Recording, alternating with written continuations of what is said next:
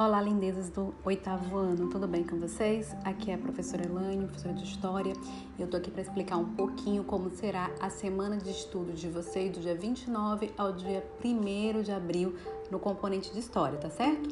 Bom, a gente também tem quatro atividades previstas para essa semana, assim como aconteceu na semana passada.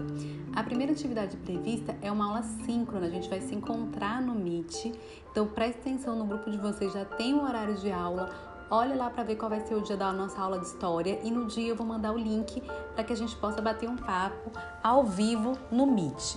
A aula 2, atividade de número 2, é uma atividade que vocês vão precisar do livro de vocês, tá certo? Do livro de história. E aí vocês vão recorrer ao livro de história para realizar a atividade de vocês da página 38 e 41. Vocês vão reparar que lá no Classroom já tem um formulário. Vocês vão clicar no formulário e vão responder lá. Vocês vão reparar que lá tem as perguntas, então vocês só precisam colocar as respostas corretas de acordo com o que vocês estudaram no livro, beleza? A atividade de número 3 é uma atividade que vocês vão fazer no Classroom. Vai ter uma imagem e vão ter algumas questões sobre a imagem que vocês precisam responder para mim. Então, é uma, uma atividade de é, análise da imagem, ok? E a quarta atividade e última, vocês vão encontrar dois textos também no formulário. Os textos vão estar lá no formulário disponíveis. Vocês vão clicar no link, vai ter atividade de número 4 no no Classroom e vão, vai ser encaminhado para o formulário.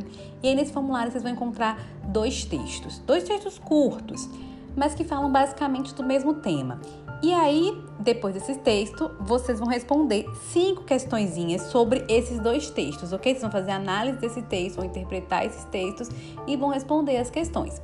Essas são as atividades que a gente está prevendo para essa semana que começa de é, 29 de março e vai até 1 de abril. Nós vamos estar estudando a Revolução Industrial.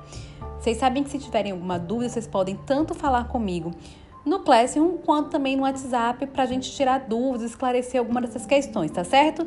Então tá, bom estudos para vocês e até mais.